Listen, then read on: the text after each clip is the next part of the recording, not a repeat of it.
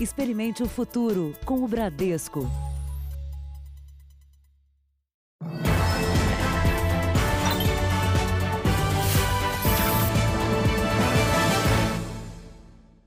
Boa noite. Boa noite. Um jovem que pilotava uma moto sem capacete foi morto durante uma abordagem em São Paulo. Os policiais que participaram da ação foram afastados. A morte do rapaz aconteceu no dia em que ele completava 19 anos.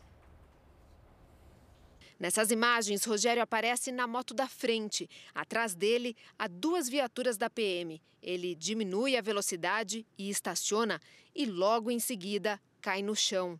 Na versão dos policiais, Rogério foi abordado porque dirigia sem capacete e a moto estava sem placa. Durante a perseguição, ele teria colocado a mão na cintura, o que poderia indicar que estivesse armado. Ele acabou baleado. Nenhuma arma foi encontrada com o rapaz. Os policiais envolvidos na ação que vitimou Rogério Ferreira da Silva foram ouvidos logo cedo na Delegacia de Homicídios de São Paulo. A mãe da vítima conta que o filho de 19 anos tinha saído apenas para dar uma volta no bairro, com a moto emprestada de um amigo. Como ele fazia de costume, né? Todos os domingos, ele dava uma voltinha de moto ali no bairro mesmo, entendeu? E foi menos de 10, 15 minutos isso já aconteceu. Vizinhos se revoltaram com a abordagem. Cara, só tava sem capacete, pra que atirar? Viaturas da PM acabaram depredadas. Guilherme, dono da moto, também prestou depoimento. Moleque trabalhador, nunca fez mal para ninguém, eu nunca vi ele nem xingando ninguém, nunca vi discutindo. Moleque de coração bom de verdade, coração. Por isso que eu até emprestei a moto.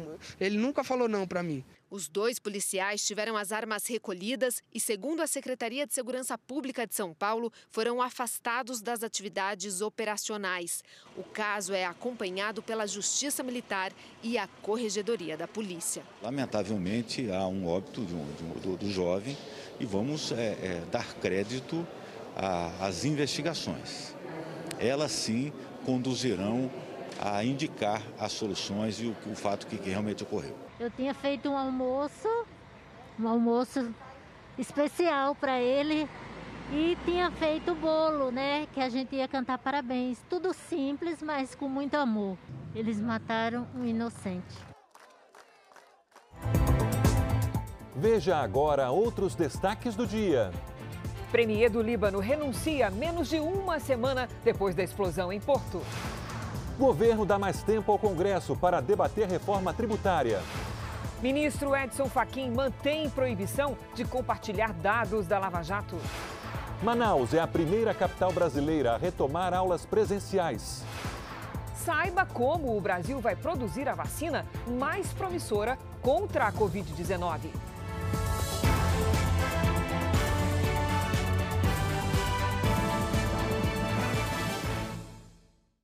Oferecimento App Bradesco, reinventando para ficar do seu jeito.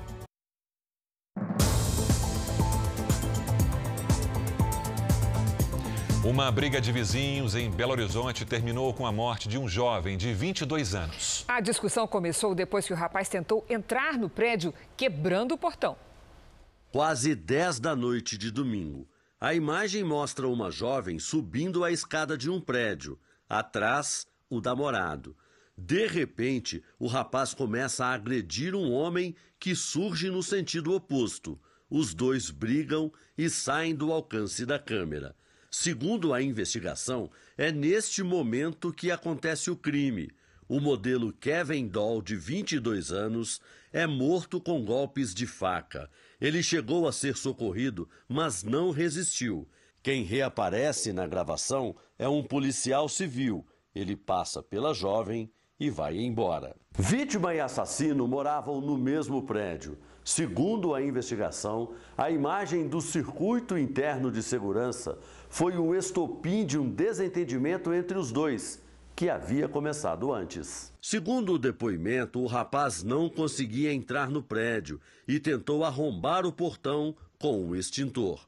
O agente escutou o barulho e desceu para ver o que era. Após uma discussão, eles voltaram para casa. A PM chegou e foi aí que os dois voltaram a se encontrar na escada e brigaram. O policial civil saiu de casa portando a faca, porque após a primeira é, atrito que os dois tiveram, ele alega que a vítima teria ameaçado de buscar uma arma por, e ele retornou ao seu apartamento. Com base no que foi apresentado até o momento, não resta outra conclusão senão a de que o policial agiu em legítima defesa.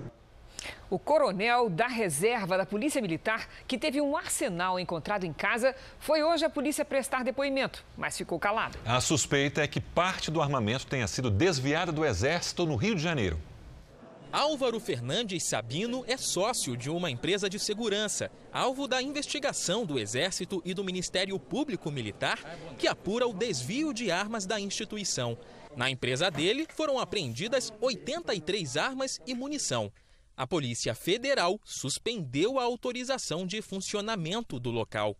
O oficial ficou por duas horas na delegacia, mas não prestou depoimento.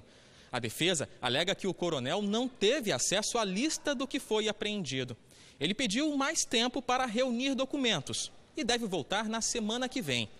A polícia quer entender por que, entre o material apreendido, havia armas com numeração raspada e até silenciadores. Não conseguimos imaginar uma explicação jurídica para essas armas sem numeração. E também não conseguimos imaginar uma justificativa jurídica para supressores de ruído. A defesa vai aguardar a perícia nos silenciadores e diz que tem a documentação do arsenal. O advogado afirma que as 13 armas apreendidas têm registro na Polícia Federal e outras 43 no Exército. Ele afirmou também que quando o cliente renovou os registros no ano passado, teria recebido das Forças Armadas uma lista com armas a mais. Assim que ele soube, quando ele recebeu a renovação com a relação com essas armas a mais, ele ligou para lá, mandou um e-mail para pedir para tirar essas, essas nove armas do nome dele. As investigações do Exército chegaram até Álvaro Sabino depois que armas que sumiram da instituição foram rastreadas. Na época, o responsável pelo serviço e fiscalização de produtos controlados era o tenente-coronel Alexandre Almeida, que foi preso no ano passado suspeito dos desvios. 119 armas que deveriam ter sido destruídas teriam sido esquentadas com a emissão de novos registros. A defesa do tenente-coronel Alexandre Almeida ressaltou que os atos praticados por ele são respaldados na legalidade, moralidade e eficiência. Já o Exército não retornou o nosso contato. Vamos agora aos números de hoje da pandemia no Brasil. Segundo o Ministério da Saúde, o país tem 3 milhões 57 mil 470 casos de Covid-19 com 101.752 mortos. Foram 703 registros nas últimas 24 horas. Ainda de acordo com o boletim do Ministério da Saúde, 2.163.812 pacientes estão curados e mais de 791 mil seguem em acompanhamento. O chefe do programa de emergências da Organização Mundial da Saúde, Mike Ryan, afirmou hoje que o índice da pandemia no Brasil segue muito alto.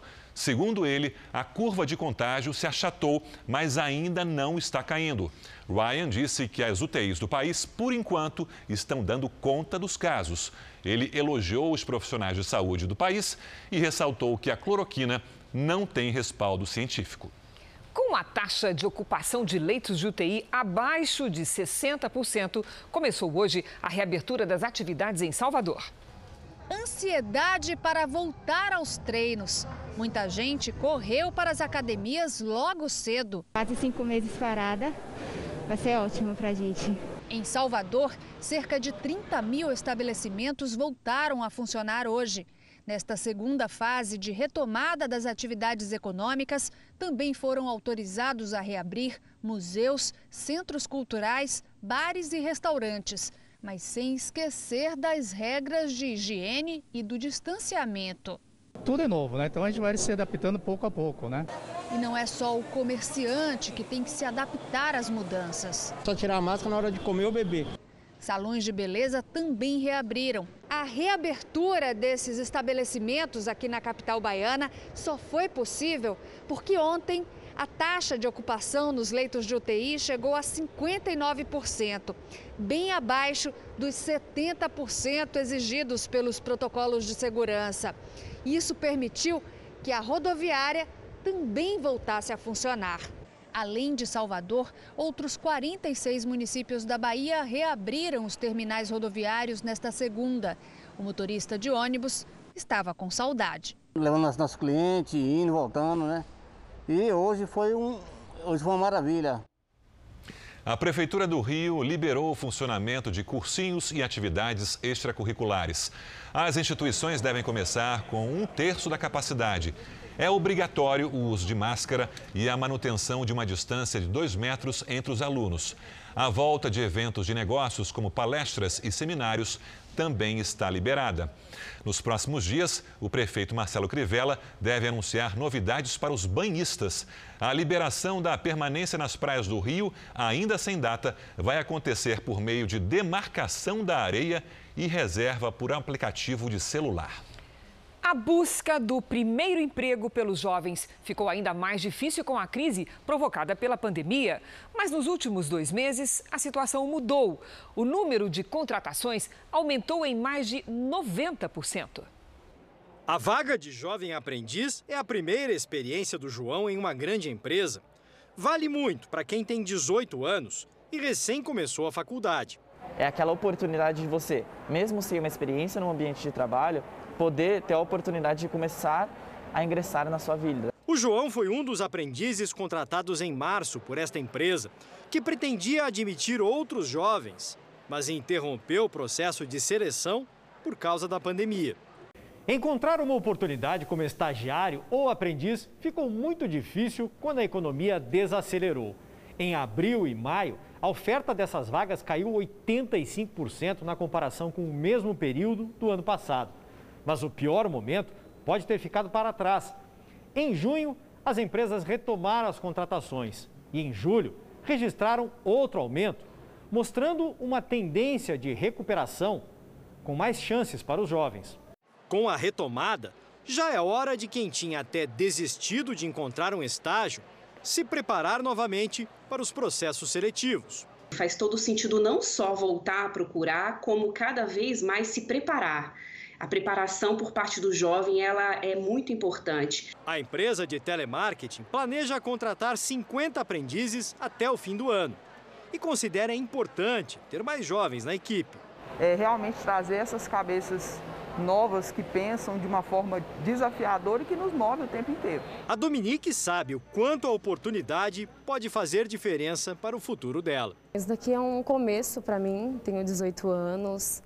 E foi uma grande oportunidade que está me levando assim para poder ter mais ideias do que eu quero no meu futuro, para os meus estudos, para minha carreira.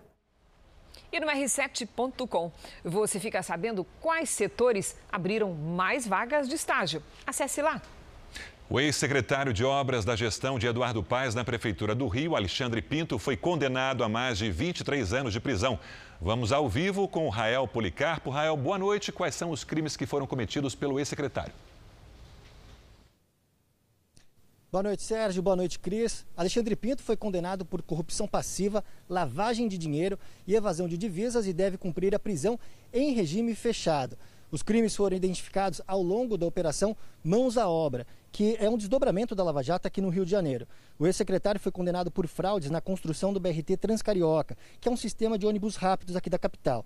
Segundo os procuradores, ele teria recebido mais de um milhão de dólares da construtora Andrade Gutierrez entre dezembro de 2013 e janeiro de 2014. Esta foi a quarta vez que Alexandre Pinto foi condenado num processo da Lava Jato. Do Rio de Janeiro, Rael Policarpo. Obrigado, Rael. Nos Estados Unidos, uma pessoa morreu e três ficaram gravemente feridas depois que uma explosão de gás destruiu várias casas em Baltimore. Os socorristas ainda procuram por sobreviventes. As imagens aéreas mostram o quanto a explosão foi forte. Em segundos, três casas inteiras se transformaram em uma pilha de destroços. Foi um susto, tudo tremeu, conta esta moradora. Pelo menos cinco pessoas estão desaparecidas, entre elas crianças. Com cães farejadores, socorristas trabalham no local em busca de sobreviventes. A porta-voz do Corpo de Bombeiros de Baltimore, em Maryland, diz que o trabalho é intenso em meio a toneladas de destroços. Em setembro do ano passado, o jornal The Baltimore Sun denunciou um aumento no número de casos de vazamento de gás na cidade. A cada dia, mais de 20 são oficialmente notificados, 75% a mais do que o registrado 10 anos atrás. Segundo especialistas, o motivo seriam falhas nas juntas das tubulações de gás, que não são restauradas desde a instalação do sistema em 1950. Hoje, cerca de 680 mil residências e comércios de Baltimore usam gás natural. Em nota, a companhia que fornece o serviço na cidade disse que trabalha com as autoridades no local do acidente e que desligou o abastecimento da região por questões de segurança. Pelo menos 13 pessoas ficaram feridas depois de uma explosão em um posto de combustível na Rússia. Essa imagem, feita por um motorista, mostra o momento da explosão. Foi possível ver a bola de fogo a quilômetros de distância. O acidente aconteceu na cidade de Volgogrado. Segundo moradores, um incêndio se espalhou no local e acabou atingindo um tanque de gás. Entre os feridos estão bombeiros que trabalhavam no local. O presidente Donald Trump precisou interromper um discurso por causa de um tiroteio do lado de fora da Casa Branca. Minutos depois do início da coletiva, um agente do serviço secreto pediu para Trump deixar o local imediatamente. O presidente, o secretário do Tesouro e o diretor do escritório de administração e orçamento foram levados para o bunker. Pouco depois, Donald Trump voltou. Disse que um tiroteio foi controlado pelo serviço secreto e que uma pessoa ficou ferida. A entrevista foi retomada normalmente. Menos de uma semana depois da explosão que destruiu parte de Beirute e deixou mais de 160 mortos, o primeiro-ministro do Líbano demitiu todo o gabinete e renunciou do cargo. A renúncia do primeiro-ministro libanês Hassan Diab foi por um pronunciamento na TV. O agora ex-governante afirmou que a explosão foi resultado de um Estado corrupto e destrutivo, um desastre que ficou escondido por quase sete anos tempo que as 2.700 toneladas de nitrato de amônio ficaram armazenadas no porto de Beirute. O político pediu que os responsáveis sejam punidos. Nas ruas houve comemoração. A queda acontece em meio a protestos por mudanças radicais nas áreas política, econômica e social.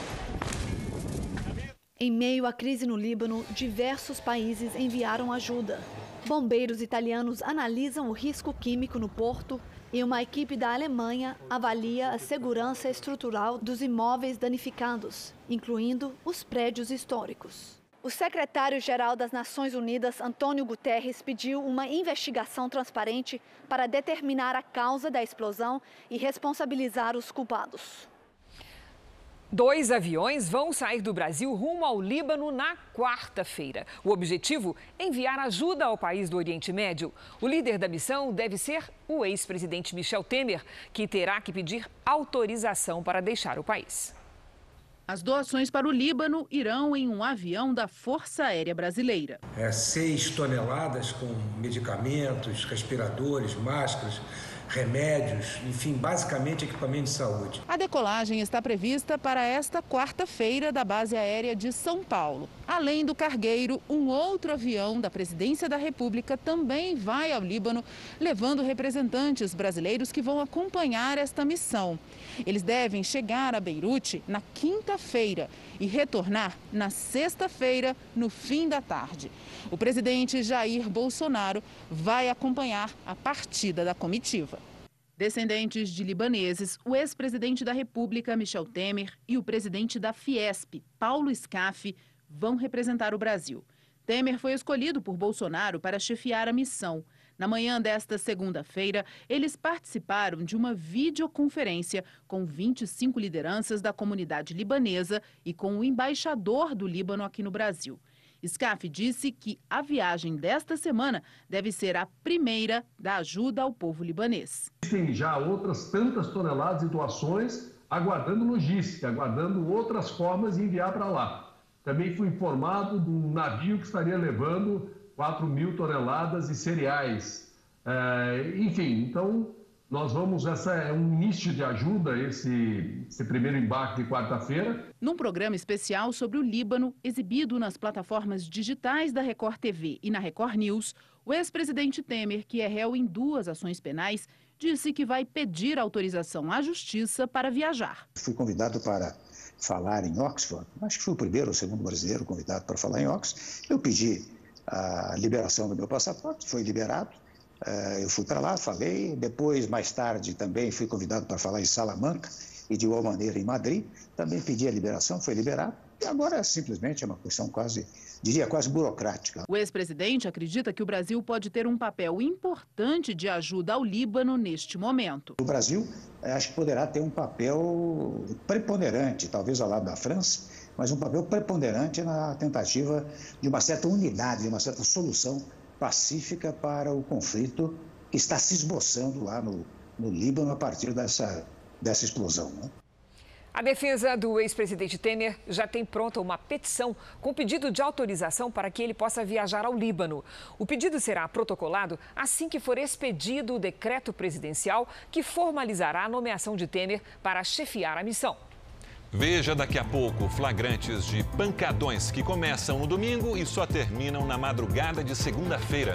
E também nossos repórteres mostram como será a produção da vacina contra o coronavírus no Brasil.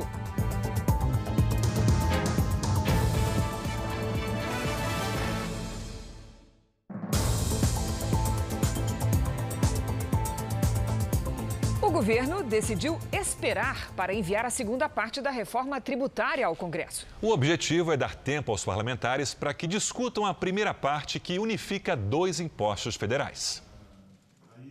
O presidente Jair Bolsonaro se reuniu hoje com ministros, primeiro com o de Minas e Energia Bento Albuquerque e depois com o da Economia Paulo Guedes.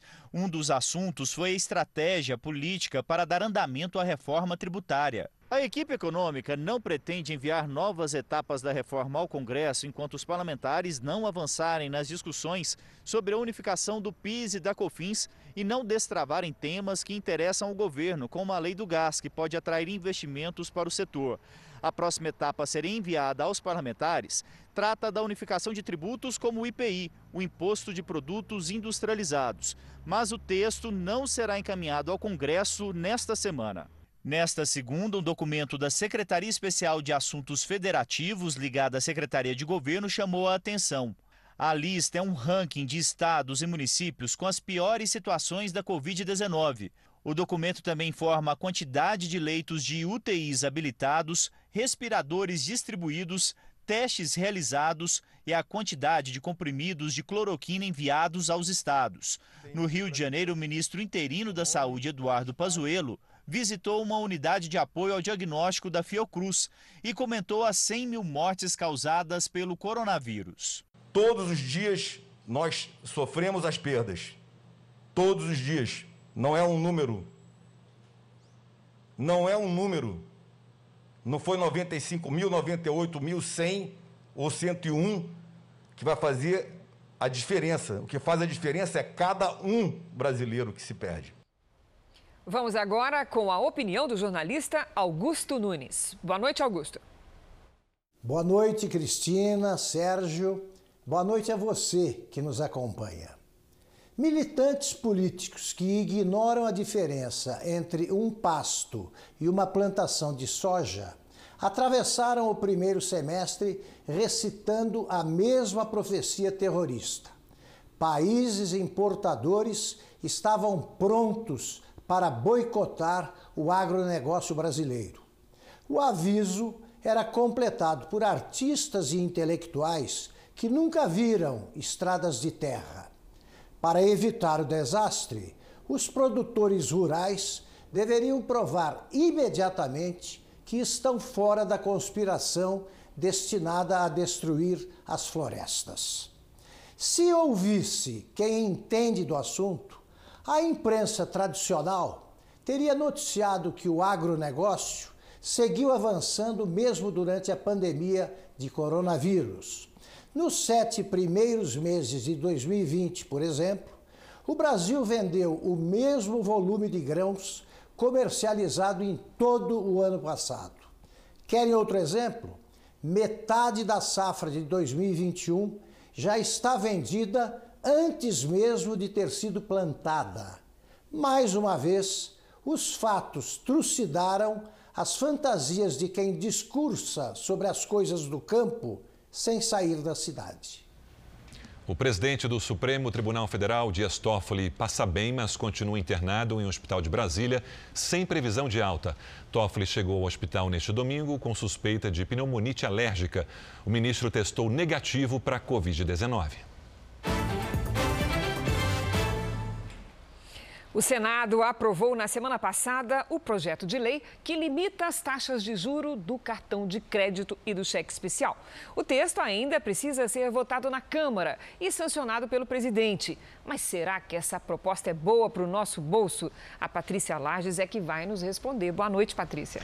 Boa noite, Cris, e boa noite para você de casa. Olha, num primeiro momento, baixar os juros parece bom, mas vamos entender o que vai acontecer se a lei for aprovada. Hoje, a taxa de juros média no cartão está em pouco mais de 300% ao ano. Já o cheque especial teve uma limitação em junho e não pode ultrapassar os 8% ao mês ou 151% ao ano. Mas a média já ficou abaixo disso, ficou em 110% ao ano. Com a nova proposta, os juros do cheque especial passariam de 110% para 30% ao ano. E o rotativo do cartão cairia de 300 também para 30% ao ano.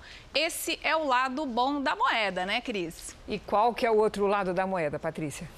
Pois é, a gente primeiro precisa entender por que é que os juros são tão altos. E os juros são definidos conforme o risco de inadimplência. O Brasil tem cerca de 64 milhões de inadimplentes, que representa mais de 40% da população adulta. O risco de emprestar dinheiro é alto, então a taxa de juros também é alta. Quando o governo limita os juros, faz uma espécie de tabelamento e isso pode gerar escassez de crédito. Se os bancos acharem que o risco de emprestar é muito alto, podem não querer conceder crédito, principalmente para quem não tem um salário alto ou nenhum bem para dar como garantia. O ideal é manter um bom controle financeiro para não precisar recorrer a empréstimos. Cris. Obrigada, Patrícia. Manaus foi a primeira capital brasileira a retomar as aulas do ensino público. Hoje, 100 mil alunos voltaram às escolas, depois da paralisação de quase cinco meses por causa da pandemia. Alunos nas ruas e calçadas, uma cena que não se via desde o dia 19 de março. Um mês depois da rede particular, foi a vez das escolas estaduais da capital reabrirem para estudantes do ensino médio. Na entrada, muitos cuidados. Todo mundo tá com medo, assim, um pouco. Mas perder o ano é pior. É, perder o terceiro ano aí é pior do que não vim, né? Todas as escolas na semana passada foram devidamente equipadas com os equipamentos de proteção individual e com as adaptações de infraestrutura necessárias à implementação do protocolo, dos protocolos de biossegurança que foram impostos pela Fundação de Vigilância em Saúde. Os alunos vão ter agora 88 dias letivos até o fim do ano. Para manter o distanciamento entre os alunos, as turmas foram divididas em duas. Metade assiste às aulas de casa, pela internet ou TV aberta, e a outra metade vem para a escola. No dia seguinte, os grupos se invertem. Mesmo com todo esse cuidado, ainda teve gente que preferiu não arriscar. As ausências elas já eram esperadas mas nos surpreendeu positivamente a quantidade de alunos que retornaram no primeiro dia, como se fosse o primeiro dia de aula do ano. No caso da rede municipal, a Prefeitura de Manaus informou que ainda estuda uma data para a reabertura. Em São Paulo, a retomada das aulas presenciais vai ser gradual a partir de 7 de outubro para as redes pública e privada. O prefeito Bruno Covas informou que não há data definida na capital e que pode seguir o cronograma do estado. Nos Estados Unidos, uma pesquisa revelou que o número de crianças infectadas pelo coronavírus aumentou em 40%. Foram 97 mil crianças que testaram positivo para a Covid-19 nas duas últimas semanas de julho. A pesquisa foi publicada pela Academia Americana de Pediatria e os dados foram coletados durante a volta às aulas presenciais em algumas escolas. Desde o começo da pandemia, quase 340 mil crianças contraíram a Covid-19 nos Estados Unidos. Veja a seguir: quadrilhas usam tecnologia para invadir condomínios de luxo em São Paulo. E também, coatis selvagens fazem arrastão em supermercados do litoral de São Paulo.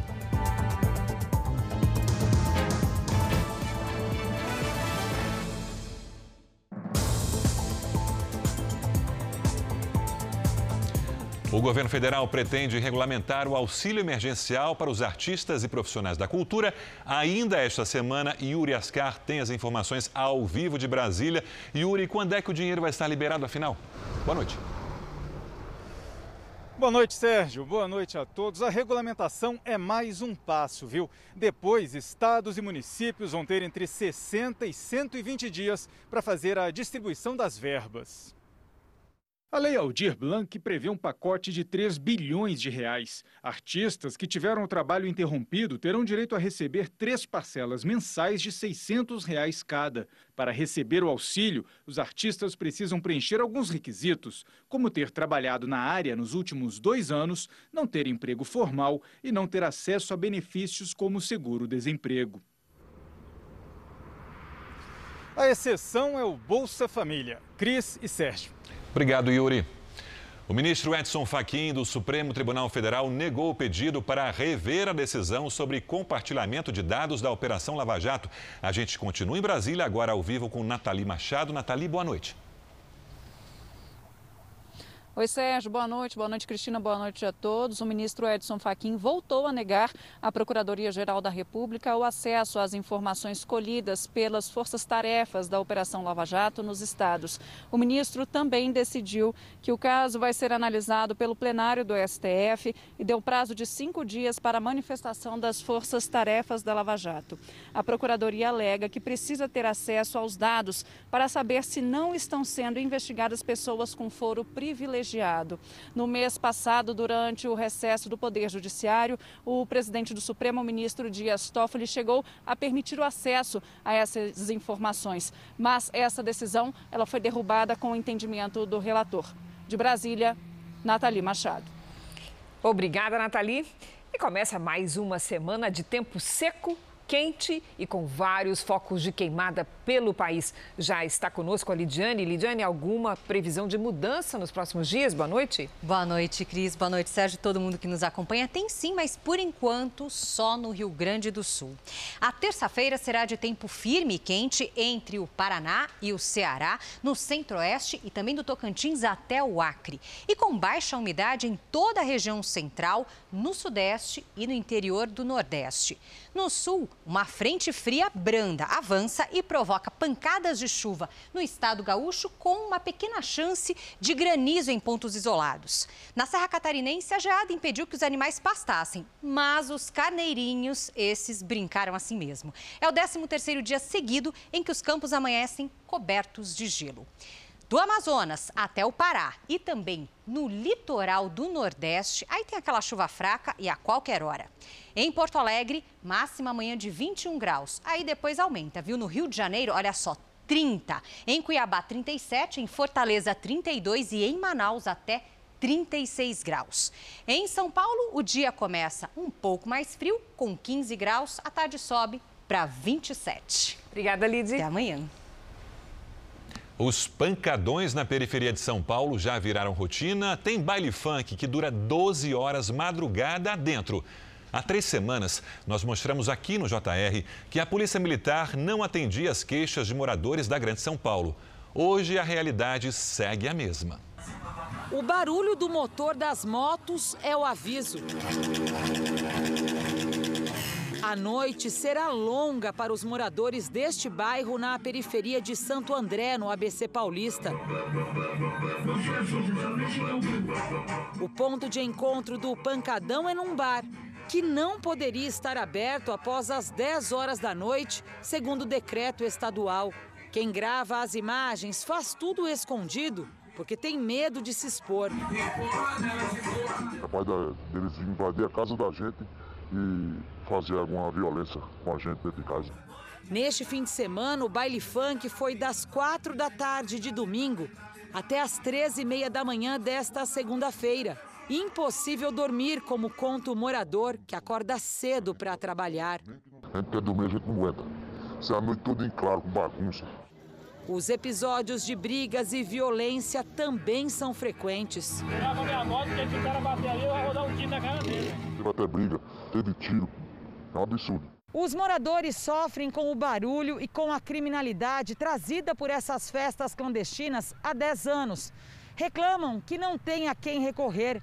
Fazem dezenas de queixas à Polícia Militar, que sequer vai ao local dos bailes para atender a ocorrência. A Secretaria da Segurança Pública informou que realizou este ano mais de 5 mil operações contra pancadões em São Paulo e que prendeu 518 suspeitos. Mas admite que depois que o baile funk começa, fica difícil controlar a multidão. A Polícia Militar faz o papel dela exatamente tentando antecipar-se, chegando ao local antes que ele ocorra. Lamentavelmente, isso não é possível. Agora, depois que o pancadão está instalado, é muita cautela, para que as pessoas não saiam dali para fazer é, crimes nas imediações. A Prefeitura de Santo André disse que não registrou até o momento chamados de pancadão no bairro e que a região será mapeada e incluída nas ações de combate aos bailes funks na cidade. Os policiais militares suspeitos de agredir um jovem dentro de um shopping no Rio de Janeiro prestaram depoimento hoje. O primeiro a chegar na delegacia foi o soldado do batalhão de choque Diego Alves da Silva. Depois, o sargento do programa Segurança Presente, Gabriel Saizaú. Os dois foram filmados quando abordaram o entregador Matheus Fernandes, de 18 anos, em uma loja de departamentos. O rapaz tinha ido trocar o relógio que comprou para o pai. No depoimento, os policiais disseram que suspeitaram do rapaz porque ele usava um boné com um símbolo de super-herói que fazia alusão a um traficante. A defesa do sargento alega que não houve agressão e disse que o jovem estava filmando o policial, que se sentiu constrangido e quis saber o que estava acontecendo. Os policiais vão responder em liberdade por racismo e abuso de autoridade. Eles também são investigados pela Corregedoria da PM. Três rapazes foram presos em São Paulo suspeitos de participar de uma quadrilha que assalta casas e condomínios. O nosso QR Code já está aqui na tela. Aponte a câmera do celular e veja as práticas mais comuns que facilitam a ação dos ladrões. A polícia acredita que os suspeitos conseguiam as informações dos moradores pela internet, enganavam os porteiros e saíam com o que conseguiam levar. Criminosos também entraram nessa casa em um bairro valorizado de São Paulo. Os ladrões encheram malas e mochilas. Um homem armado deu cobertura enquanto os suspeitos carregaram o carro e fugiram. Apesar da queda nos índices de violência durante esse período de isolamento social, ainda são registrados no estado de São Paulo mais de 10 assaltos a residências por dia. Pelo menos dois só na capital. Aqui neste condomínio, os criminosos usaram uma tecnologia para clonar a frequência do controle remoto do portão da garagem e aproveitaram o fim do expediente do porteiro para entrar. Através de sistema informatizado, se você não tem um bloqueio na máquina, eles param ali próximo e pela frequência, na hora que alguém está acessando, vamos supor, o carro embica e aperta, gera uma frequência para o portão, eles roubam essa frequência e conseguem e fazer. Moradores de dois apartamentos foram rendidos ainda na garagem. Eles tinham um armamento pesado e, e a própria linguagem deles com as vítimas era uma coisa mais agressiva. Deixou os moradores num pânico assim, fora do que estão acostumados, principalmente a polícia militar, quando chega num local, é, esses moradores tiveram um pânico extra. Foi uma situação muito delicada na parte emocional. Para este especialista em condomínios, as quadrilhas estão se aperfeiçoando cada vez mais para encontrar brechas. A facilidade, ela sempre está muito associada é, aos funcionários, né? a falta de treinamento, a falta de gestão da equipe, é, aos moradores que muitas vezes não seguem protocolos de segurança, procedimentos de segurança e a parte é, de tecnologia que muitas vezes ela é obsoleta. A Secretaria de Segurança Pública de São Paulo disse que os casos estão sendo investigados. O Jornal da Record visitou os laboratórios da Fundação Oswaldo Cruz, no Rio de Janeiro, e mostra os preparativos para a produção da vacina contra o coronavírus. O acordo firmado com a Universidade Inglesa de Oxford prevê o primeiro lote ainda este ano. Nunca uma vacina foi tão esperada. O desafio é grande e demanda esforços em várias frentes. Os pesquisadores se desdobram para concluir os estudos clínicos. O estoque de insumos também exige planejamento. É desse laboratório da Biomanguinhos, unidade da Fiocruz, no Rio de Janeiro, que devem sair mais de 100 milhões de doses da vacina contra o coronavírus. A produção vai ser feita em um acordo de transferência de tecnologia com o laboratório AstraZeneca. O princípio ativo vem de Oxford, na Inglaterra, mas a formulação e a embalagem são de responsabilidade brasileira. A gente recebe o concentrado da vacina, que é o ingrediente farmacêutico ativo ou princípio ativo, a gente recebe ele congelado, já pronto. Rece é, é, ao receber aqui, nós fazemos o descongelamento e a formulação, depois o envasamento, rotulagem, embalagem e todo o controle de qualidade necessário é, para o processo. Se tudo der certo, a produção começa já em dezembro mas para chegar à população ainda vai depender da aprovação da Agência Nacional de Vigilância Sanitária. Depois de concluídos os estudos e a produção, a vacina vai ser envasada em frascos como esse. Ele guarda cinco doses, é o mesmo usado na imunização da febre amarela. Tem as mesmas condições de temperatura e armazenamento. O maquinário também não precisou passar por nenhum tipo de adaptação. Todas essas questões logísticas são fundamentais para que o processo seja feito no menor tempo possível. A vacina contra a Covid-19 está na última fase de estudos, quando começam os testes em larga escala. 5 mil voluntários do Rio de Janeiro, São Paulo e Salvador foram divididos em dois grupos. O primeiro recebe a dose da vacina, no segundo é injetada a fórmula contra a meningite, que não vai ter efeito para a Covid-19. A eficácia é medida comparando os resultados entre os dois grupos. A Denise, que trabalha diretamente com pacientes com a doença, foi a primeira voluntária do estudo. Não tive medo.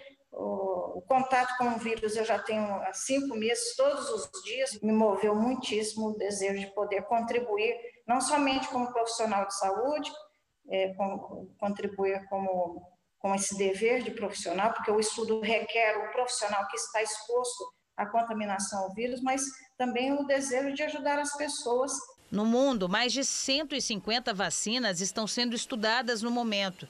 Só no Brasil são seis em fase de testes. A vacina inglesa de Oxford é considerada a mais promissora pela Organização Mundial da Saúde. A gente tem uma comunidade científica bastante forte, instituições públicas bastante consistentes que podem realizar essa transferência de tecnologia. As 100 milhões de doses que vão ser produzidas aqui vão atender somente os brasileiros. Enquanto a vacina não chega, as medidas de proteção continuam sendo essenciais. Se tudo der certinho, se tudo sair com a velocidade que está tudo acontecendo, é, em janeiro é, a gente já poderia estar tá começando a vacinar a população. Tomara.